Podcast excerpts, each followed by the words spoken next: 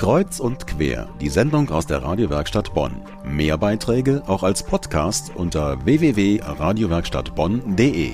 Menschen, Krieg, Freiheit, Unterdrückung, Völker, Kultur.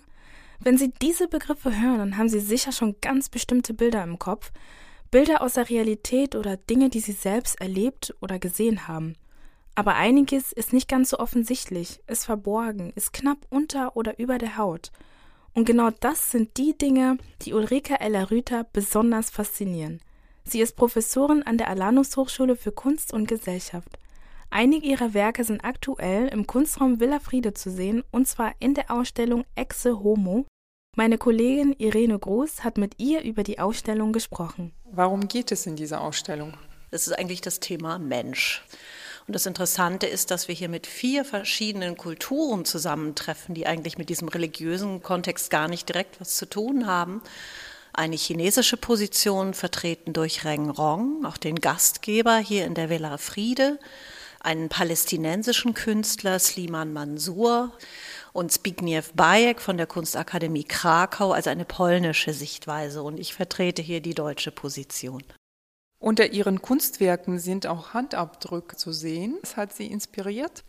Der Kontext ist erstmal, dass mich das Latente und das Subkutane interessiert. Das ist das, was ich untersuche in meiner Kunst. Das, was so knapp unter der Oberfläche ist. Knapp unter der Haut, knapp über der Haut. Und das sind Handabdrücke, die von Menschen stammen, sagen wir, rund um den Globus. Ich habe Obdachlose aus Düsseldorf, Township-Kinder aus Südafrika und rumänische Menschen, sprich Roma. Und diese Menschen haben dann eine kleine Wachsplatte in die Hand bekommen. In einem dialogischen Moment haben sie die sozusagen warm gemacht mit ihrer eigenen Körperwärme. Und dann habe ich ganz zart diese Wachshaut über ihre Hand gezogen, wie ein Handporträt. Sie haben auch verschiedene andere Kunstwerke. Unter anderem sind dieser Rost äh, auf Blech was mich persönlich auch sehr fasziniert hat, also wie facettenreich das ist. Was hat Sie da inspiriert und wie kam die Idee überhaupt, sowas zu machen? Ich habe gesucht nach einem bildnerischen Mittel, was im wahrsten Sinne des Wortes ätzend ist, sich permanent verändert und fressende Wirkung hat.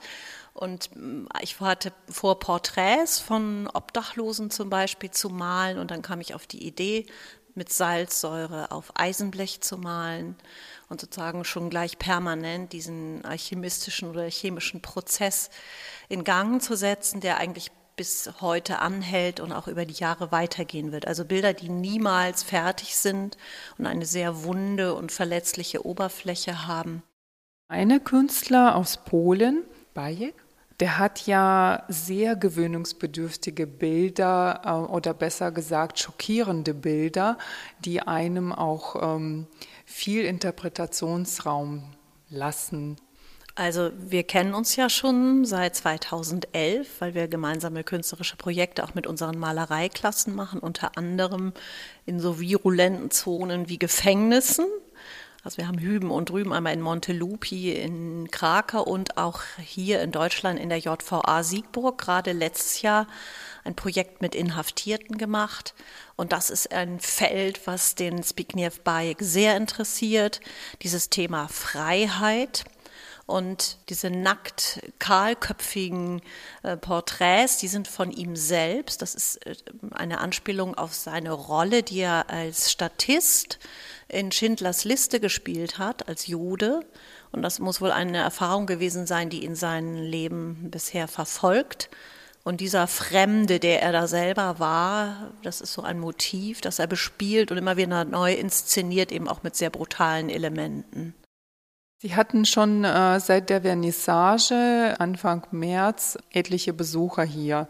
Haben Sie schon Resonanz von den Besuchern? Wie reagieren Sie auf Ihre Ausstellung? Eine sehr positive Resonanz war zu hören, also wirklich überwältigend weil wir ja was wagen, was im Moment äh, eigentlich völlig gegen den Strich geht, denn diese Nationalismen, die überall sozusagen weltweit die große Rolle spielen, diesem Moment oder dieser Entwicklung steht unser Projekt wirklich entgegen. Das war der kurze Überblick über die Ausstellung Exe Homo, die bis zum 9. April im Kunstraum Villa Friede, Mainzer Straße 141 zu sehen ist. Sie wollen mehr wissen und mehr sehen? Dann schauen Sie doch in der Ausstellung vorbei oder auf medienwerkstattbonn.de. Dort haben wir weitere Infos für Sie verlinkt.